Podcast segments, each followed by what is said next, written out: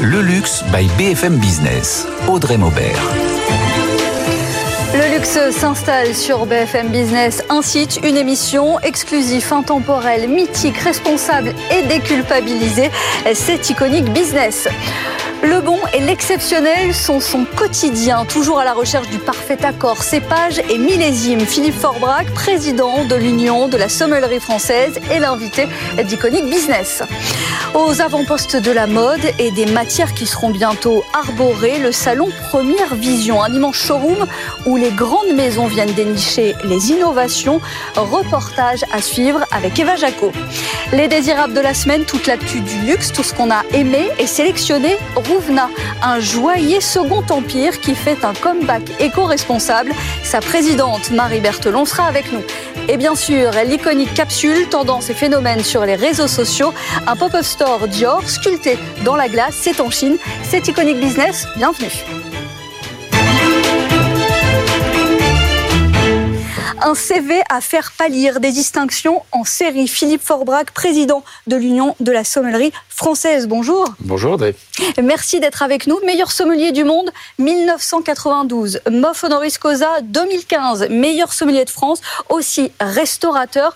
Vous êtes un homme du vin. C'est comme ça qu'on peut vous appeler. C'est une passion plus qu'un métier? C'est une passion absolument dont j'ai fait mon métier, ce qui est quand même juste euh, incroyable. Incroyable et puis euh, voilà une vraie récompense, j'allais dire de, de, d'un déclenchement d'envie que j'ai eu il y a très longtemps. Parce que la première fois que j'ai goûté un vin, mon père m'avait autorisé à goûter un fond de vin. Un fond de vin. Franchement, je devais avoir une quinzaine d'années. Et c'était un muscat de baume de Venise, donc un vin doux avec ses saveurs extrêmement fruitées euh, et très très aguichant, très avenantes. J'avais trouvé ça juste incroyable en me disant ah c'est ça le vin finalement. Et donc, euh, voilà. Puis après, j'ai fait des études de cuisinier. Et c'est en cuisinant que je me suis dit, mais bon, ok, je cuisine, mais est-ce que le vin influence finalement la perception que je du plat que je suis en train de réaliser? Et ça, cette question me titillait. Et, c'est une euh, question qui vous a accompagné et qui vous accompagne encore. Qui m'accompagne encore. Bon, j'ai besoin d'une remise à niveau. Sommelier, c'est quoi? C'est la connaissance, la culture du vin, euh, les régions, les cépages, les problématiques actuelles. C'est la maîtrise de l'art de déguster. C'est la relation client. C'est quoi exactement? Le sommelier, c'est finalement une, personnalité qui est au, centre d'une filière qui comprend effectivement les productions jusqu'aux consommateurs, en passant par euh, les, les œnologues, les éleveurs, les, les metteurs en marché, les distributeurs, etc., etc. Et donc finalement, ce maillon important, qui a été défini en tant que tel par l'OIV, qui est l'organisme international du vin, qui est fait force de loi dans les définitions. Finalement, on a, réussi il y a quelques années à faire protéger le mot sommelier. Parce que sommelier, euh, pour nous, c'est très connu et c'est très identifiable. Dans certains pays, c'est pas le cas. Euh, c'est juste un serveur ou quelqu'un qui, qui, s'occupe de certaines activités au niveau de, du restaurant, etc.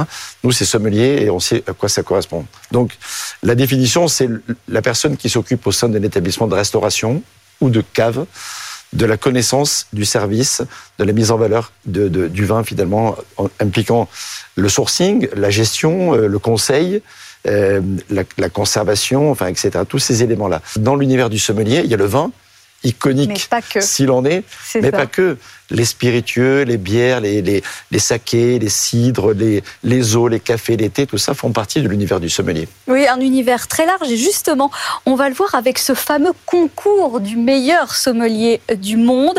On va balayer avec Nathan Cocampo les épreuves. 4000 spectateurs, 68 candidats, 65 pays, trois finalistes, évidemment un grand vainqueur. Nathan, le concours du meilleur sommelier du monde s'est tenu mi-février et c'était à nouveau un rendez-vous de haute volée. Oui, Audrey, champion du monde cette année, le laiton Raymond Thompson. Petit détail qui a son importance et qui montre bien l'ampleur que prend de plus en plus ce concours. La Lettonie n'est pas un pays de vigne avec une culture autour du vin comme la France. En 1969, lors de la première année, il n'y avait d'ailleurs que 7 pays représentés. Aujourd'hui, il y en a 65. Alors, pour décrocher le célèbre titre tous les trois ans, un vrai parcours du combattant entre questions d'actualité, exercices pratiques dans une salle de restaurant reconstituée avec de faux clients et dégustation à l'aveugle. Il y en avait pour tous les goûts. Les candidats devaient aussi ouvrir une bouteille de vin abîmé ou encore estimer le prix de n'importe quelle bouteille dans le monde. Des candidats jugés par des anciens champions du monde. Des épreuves chronométrées, rigoureuses sur tout type d'alcool et non plus uniquement le vin, comme celle, de, comme celle l'épreuve de retrouver les éléments manquants d'un cocktail. Et une nouveauté, euh, Nathan, cette année, une épreuve qui sort un peu du cadre classique, si on peut dire, de ce concours. Les candidats avaient deux minutes pour identifier cinq boissons non alcoolisées, puis ils devaient imaginer en trois minutes un menu vegan qui s'associe bien avec. Et pour ajouter en plus de, un peu plus de difficultés, l'épreuve devait se faire dans une langue étrangère. Alors voilà, l'idée étant de s'adapter aussi aux évolutions de la société. Le vainqueur de ce concours prestigieux a évidemment l'assurance d'une belle carrière par la suite dans les meilleurs établissements du monde. Jusqu'à présent, six sommeliers français ont décroché le titre. Alors même si la France n'a pas gagné le concours cette année, un mot de Pascaline Lepelletier. Euh, L'Angevine a terminé à une belle quatrième place. Toujours pas de femme championne du monde, mais cela ne saurait tarder. On est avec un des rares, justement, un champion euh, du monde. Euh, Philippe Forbach, ça veut dire que quelles sont les qualités à avoir pour accéder à cette victoire? C'est un vrai décathlon. C'est un, un vrai exercice sportif de très haut niveau, d'excellence, et qui fait appel à la fois des qualités de, de- de rigueur, d'organisation et de, de formation. Euh, et finalement, on s'aperçoit que pour gagner, c'est pas suffisant. Il y a l'expérience, il y a aussi euh, le- le- l'adaptabilité euh, instantanée à la compréhension de la question, Euh, et, et tout ça, tout ça, c'est la magie de la compétition. Euh, franchement, les Pascaline arrive quatrième, c'est juste une, une, une, une sommelière d'exception. Mhm. Et on a, on a travaillé avec elle pendant toute cette préparation parce que j'étais moi le président du comité d'organisation. Mais vous l'avez rappelé en introduction, je suis le président de l'Union de la sommelier française, donc je, je préparais cette candidate. Euh, c'est pas moi qui m'occupe des épreuves, donc j'étais très libre de pouvoir la préparer pouvoir autant que faire. faire se peut. Et donc du coup, euh, le, le- elle, elle a vraiment beaucoup de talent. C'est sa, c'est sa première participation. Elle arrive quasiment au pied du podium. Euh, c'est déjà exceptionnel comme place, quatrième sur le monde. Il y a, soit, il y a 55 000 membres dans l'association de la sommelière internationale. c'est devenu démentiel entre les pays représentés, Absolument. les candidats. Mhm. On a vraiment changé d'univers. Absolument. Ça, a pris une dimension euh, extraordinaire et du coup un rayonnement aussi extraordinaire. Le concours, il a comme vocation de faire bien, bien sûr euh, euh, émerger un gagnant ou une gagnante. Raymond Thompson, le laiton, magnifique. Mais bien entendu, c'est la, la victoire, elle est aussi collective. C'est faire parler de notre métier, c'est susciter des vocations. Mhm. On a invité pour cette belle finale qui a réuni plus de 4000 personnes, effectivement, 500 jeunes élèves des écoles de France pour leur, faire vivre cette, expérience. Il y avait des gens de tous les univers qui étaient là, y compris pas des gens du métier qui étaient présents ce- à cette finale. Ça doit susciter effectivement un certain engouement. On, l'attend comme ça, en tout cas, on, l'espère. Certaines vocations. Euh, dans votre parcours, je voyais que vous avez été euh, le sommelier du Concorde. Vous sélectionniez les vins de cette cave inédite. Comment on aborde euh, cette mission et comment vous envisagez, vous, votre cave idéale? Est-ce que vous avez votre cave idéale? Est-ce que vous êtes arrivé à ce Graal? Alors, juste une petite parenthèse sur le Concorde, parce qu'elle est quand même euh, extrêmement Incroyable, pertinente. C'est, d'abord, c'est incroyable d'être le sommelier du ciel, comme l'avait dit un de vos confrères à l'époque, euh, et, et d'être dans le Concorde de temps en temps pour, pour pouvoir faire goûter euh, et ressentir les, les réactions des gens qui sont très différentes. En attitude, on a un dessèchement de l'air. Alors, sur le Concorde, c'est moins, c'est moins le cas que sur Mhm. d'autres types d'avions, parce que le vol est plus court. Mais dans un vol classique, Classique, euh, Paris-New ouais. York, euh, même si c'est 7 ou 8 heures, entre la, la collation du début et la collation de la fin, on n'a pas le même palais parce que le palais est beaucoup plus sec. Voilà. Il y a des, des sensations comme ça d'adaptabilité, mais dont il faut tenir compte parce que les paramètres sont super importants. Euh, ensuite, la cave idéale, Oui. j'allais dire, elle, est- elle, est, elle est vraiment personnelle, la cave idéale. Il faut qu'elle corresponde à son, à son mode de vie, à ses envies. Il faut des grands noms et des pépites, des découvertes. Comment ça se constitue Au fil d'une vie, j'imagine déjà. D'abord, c'est le parcours d'une vie, une cave absolument, et c'est souvent une cave que l'on fait en partie pour soi, et c'est légitime, mais aussi souvent comme, comme une transmission, un héritage. Finalement, il y a toujours la règle quasiment des 80-20. Euh, il y a 80% des vins qu'on a là, et euh, en volume, ou, en, ou en nombre de références qu'on consomme pas souvent parce qu'ils sont là vraiment pour alimenter des moments d'exception. Mhm. Et il y a 20% de vins qui ont une, une rotation plus rapide, comme on dit dans notre métier, mais c'est la même chose pour un particulier. Des vins sympas, C'est vins encore de le cas aujourd'hui parce qu'on boit Oui. moins, mais mieux. Ce, ce découpage est encore vrai? Ce découpage est encore vrai pour ceux qui ont une cave. Ce qui est sûr maintenant, c'est qu'on a moins de caves qu'avant, pour des raisons à la fois de, de, de, de, de- de- d'immeubles, de construction, de, de place, notamment dans les grandes villes. Euh, également de sécurité, parce que malheureusement beaucoup de caves sont visitées, comme on dit. Ouais. Et donc il y a des gens qui hésitent maintenant à investir dans les caves, alors ils font stocker leurs vins dans des caves sécurisées. Et puis parce que il faut savoir aussi quand même que la grande, grande, grande majorité, mais quand je dis la grande majorité, c'est 90% des vins sont achetés, sont bu quasiment dans les 24 heures. Oui. C'est, il faut quand même savoir comme, On ne perspective. conserve plus Non, de la même On va manière. acheter euh, chez le cavis du coin ou dans le rayon euh, qui va bien à côté, etc. Ou on rentre de vacances avec un chez carton, finalement, on le boit très vite. Donc il y a des vins, les vins sont, sont peu conservés. Mais 10% sur le volume produit, notamment en France, et sur le volume consommé, ça représente quand même de, de nombreuses bouteilles. Est-ce que je vous fâche si je vous demande le meilleur vin en France? Est-ce que vous arrivez Vous ne me fâchez pas. vous allez peut-être me fâcher avec euh, certaines personnes. Mais bon, c'est très, très compliqué. On peut avoir un affect particulier en fonction peut-être aussi des, des, moments de sa vie. Moi, j'ai commencé, par exemple, je suis à Marseille, j'ai grandi en Provence et dans le Rhône et dans les Alpes. Mes premiers vins, et j'en ai toujours, j'ai toujours beaucoup d'affection. J'ai pas tout à l'heure du Muscat de Venise, mais le Châteauneuf du Pape, les vins de Côte-Rôtier, les Hermitages, mhm. les grands vins de la vallée du Rhône, par exemple, c'était des vins qui me parlaient autant que les bandoles ou que les vins de palette à côté d'Aix-en-Provence, qui sont pour moi des, des, très grands vins. Après, mon goût a évolué vers le bordelais, et aussi, c'est toutes les pépites de bordelais sont, sont juste euh, incroyables, avec un petit affect particulier pour les vins de Pauillac, par exemple, les Saint-Julien ou encore les Pommerol ou les Saint-Émilion. Et les graves aussi, si j'oublie ça, les graves, beaucoup ah les graves. Mais voilà, et les Pessac, l'Oignon en particulier. Mais maintenant, les Bourgognes m'interpellent. Euh, je trouve qu'en Alsace, on a des blancs euh, qui sont juste devenus, même des rouges aussi, des Pinot Nord d'Alsace qui sont juste incroyables. Et puis on découvre aussi au fil du temps, parce qu'ils ont aussi beaucoup évolué en qualité, les vins des autres régions, comme on disait avant, le sud-ouest, le Languedoc-Roussillon, juste incroyable pays de, de grands, aujourd'hui de grands vins euh, importants, la Corse, etc. J'ai presque cité tout le monde finalement, mais c'est la vérité. On, on, est gâté. chaque semaine dans Iconic Business, les iconiques de l'invité. C'est en somme ce que le luxe est pour Philippe Forbrac. Évidemment, on retrouve sur ce euh, top 3 une bouteille et pas n'importe laquelle. C'est vrai. Romané Conti, je crois que c'est ce que j'ai finalement confié. c'est ça. Oui, c'est pour moi la, bouteille de, vin la plus mythique qui soit dans, le monde. J'ai eu la chance d'en goûter euh, quelques fois. C'est le vin qui m'a récemment donné le plus de frissons parce que c'est pas le sommelier n'est pas juste là pour déguster, décrire la robe scintillante, limpide, etc. Les parfums de fruits noirs, de violettes qu'on peut avoir sur un vin de, de Bonne et en particulier Romané Conti, et, de, et voilà d'évoquer la texture et le soyeux en bouche. Mais quand au moment donné, les grands vins, euh, on s'en aperçoit quand finalement on, ne se sent plus de parler, d'exprimer des mots qui ne sont pas finalement à la hauteur de son émotion. On parlait de l'accord mets et vin, et évidemment, dans votre top 3, dans vos iconiques, un dîner chez Guy Savoie, qui n'est eh autre que le meilleur restaurant du monde. Ça va avec. Oui, absolument. Je, viens de parler de Guy parce que c'est quelqu'un que j'aime beaucoup et j'ai la chance de le connaître depuis un certain temps.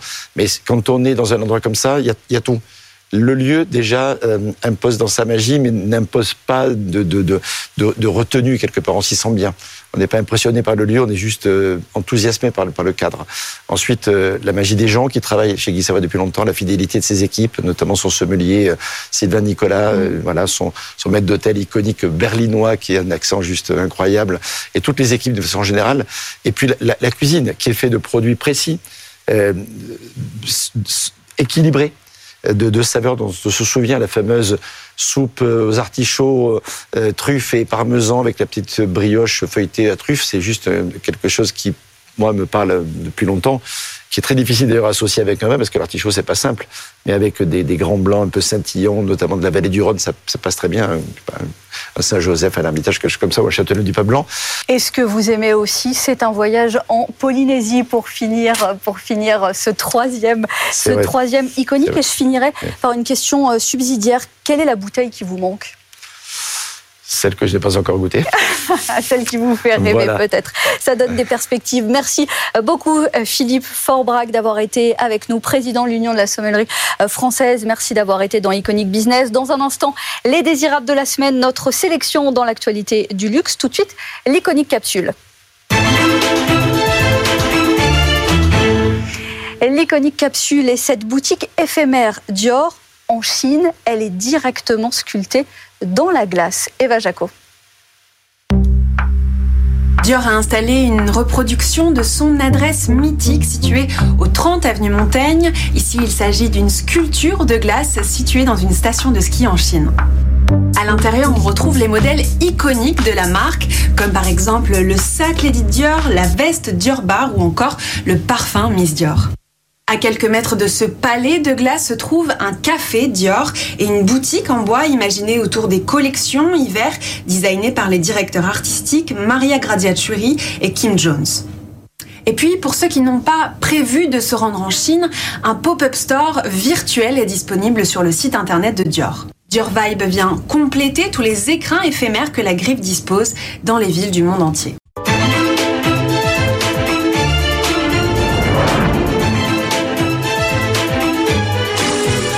Iconic Business, le luxe by BFM Business. Audrey Maubert. Les désirables de la semaine, tout ce qui nous a fait envie, séduit et intrigué ces derniers jours.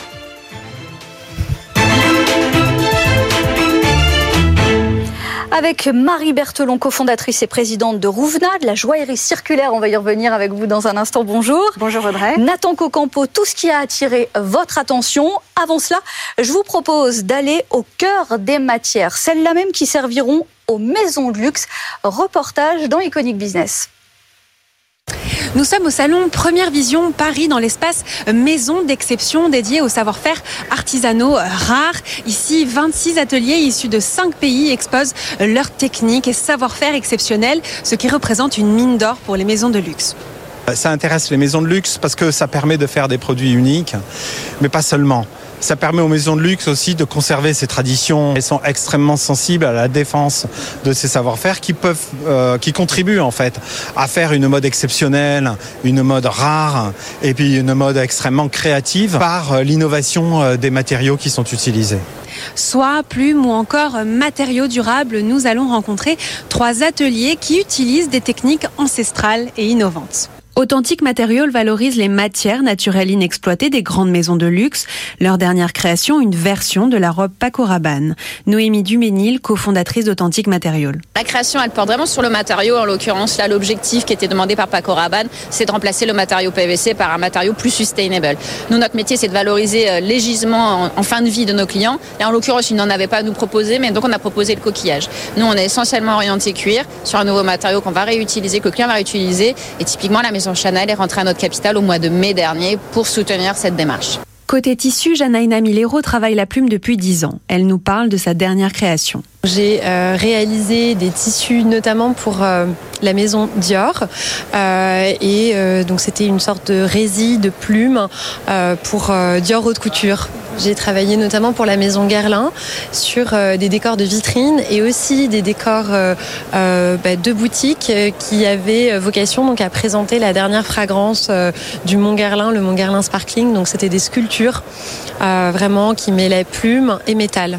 Autre innovation dans le domaine du textile, Céricine a mis au point une nouvelle matière naturelle à base de soie, fabriquée par des vers à soie, qui file la fibre à plat et qui permet de s'adapter à plusieurs accessoires pour la mode.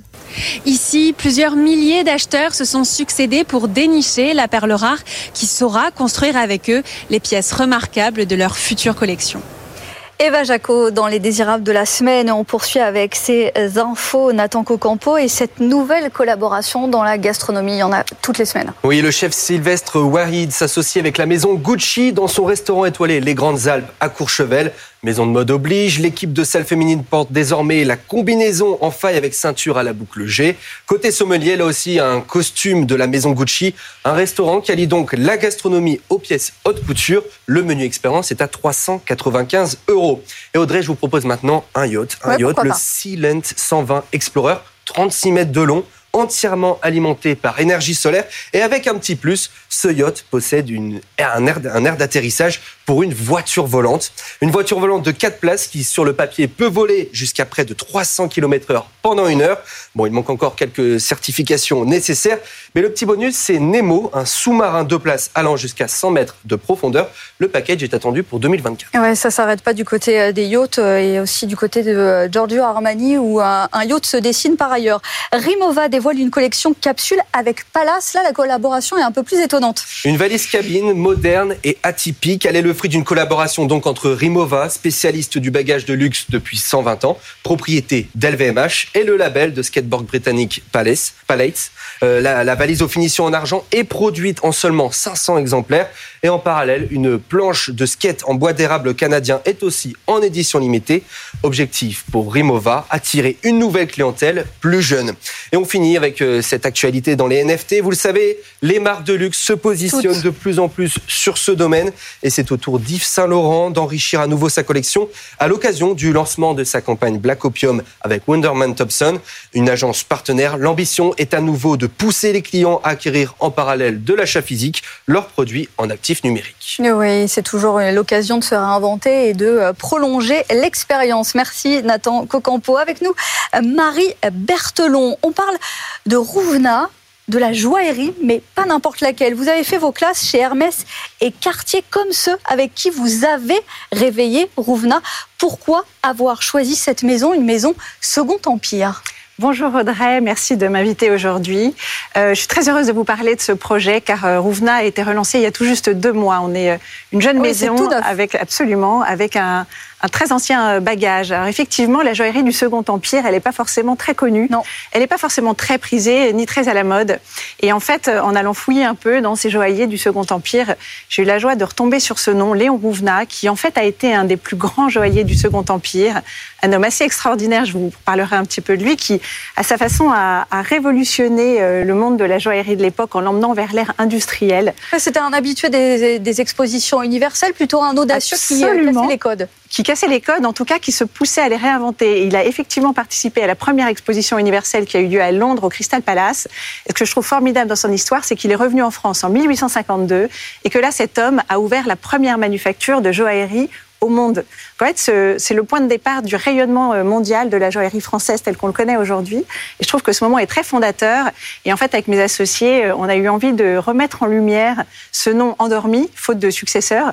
Oui, c'est ça, euh, faute d'héritier. Exactement. La success story a disparu à l'époque. On lui doit pourtant notamment une broche de lilas constellée de diamants et vendue à l'impératrice Eugénie pour la petite histoire. Elle-même. En fait, Léon Rouvenat, dans sa manufacture, il s'est pas arrêté là. Il, il a ouvert ses portes, les portes de son atelier et s'est mis à accueillir en fait des têtes couronnées du monde entier. Ça, c'est assez euh, révolutionnaire aussi d'une certaine façon parce qu'avant les, ateliers de joaillerie, c'était des tout petits endroits dans lesquels on n'accueillait pas.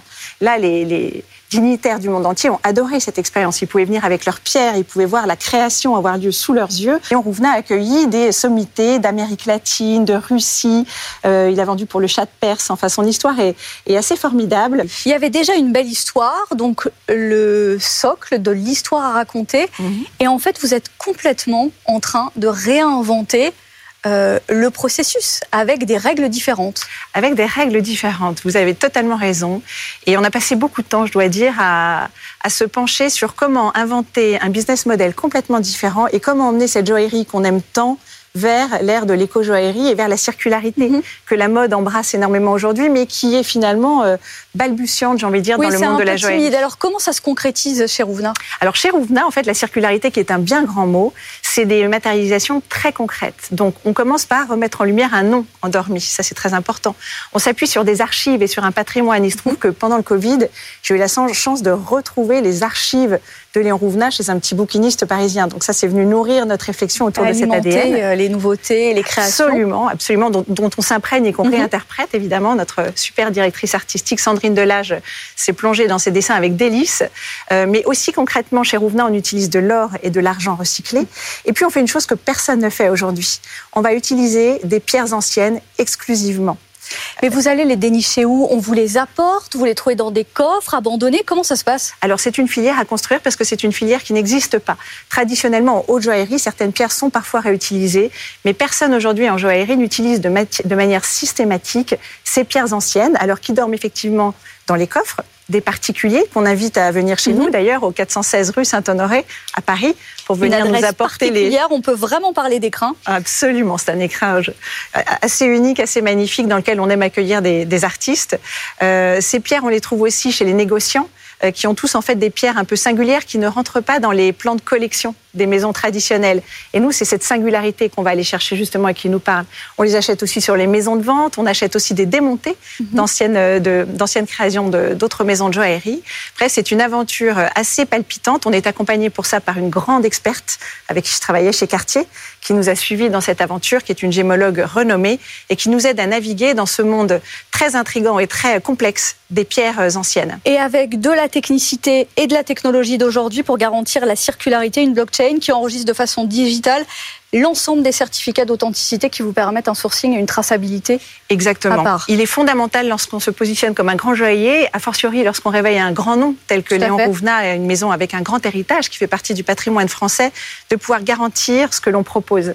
Donc évidemment, nos pierres sont toutes sélectionnées une par une par ce duo magnifique qui est euh, notre acheteuse de pierres et puis notre directrice artistique. Euh, et ensuite, toutes ces pierres sont évidemment certifiées euh, et inscrites dans la blockchain. Alors notre blockchain, elle est un peu particulière. Aujourd'hui, dans le monde de la joaillerie, tout le monde va chercher à comprendre d'où vient la pierre. Et mhm. c'est ce que j'appellerais la blockchain amont. Nous, en fait, on va s'attacher à dire de quand vient la pierre pour aller montrer qu'elle est ancienne et pour l'accompagner dans ses vies futures. C'est un changement de paradigme assez intéressant et on ouvre la voie euh, sur cette façon de travailler qui n'est pour l'instant euh, euh, taclée par personne. Un éventail de prix, je dirais, entre 2 000 et 20 000 euros pour le positionnement grossièrement. Un peu en dessous je, vous... je me permets. En fait, on commence à 750 euros. Bon, il y a donc un prix d'entrée. Il y a un prix d'entrée. Ça peut, après, ça peut grimper. Et cette consécration, c'est avec ça que je terminerai avec vous, et le bolt des rubis, des aigues marines, entre autres, et cette pièce cadenas inspirée des rosaces de l'époque, une version haute joaillerie lors de la Fashion Week haute couture.